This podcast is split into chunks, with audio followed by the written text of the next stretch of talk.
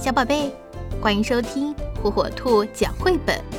今天火火兔要给小朋友们讲的绘本故事，名字叫《逃家小兔》，由儿童少年出版社出版。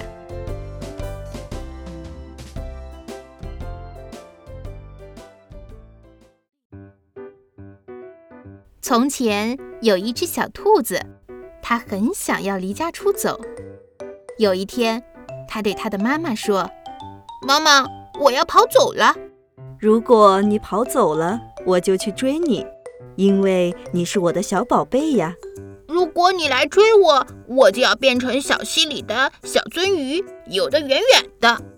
如果你变成溪里的小鳟鱼，我就变成捕鱼的人去抓你。”如果你变成捕鱼的人，我就要变成高山上的大石头，让你抓不到我。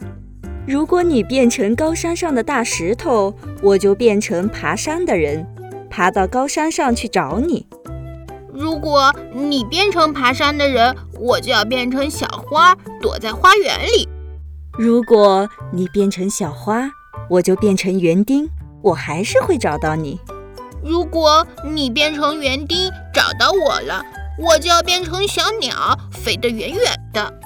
如果你变成小鸟飞得远远的，我就变成树，好让你飞回家。如果你变成树，我就要变成小帆船，飘得远远的。如果你变成小帆船，我就变成风，把你吹到我要你去的地方。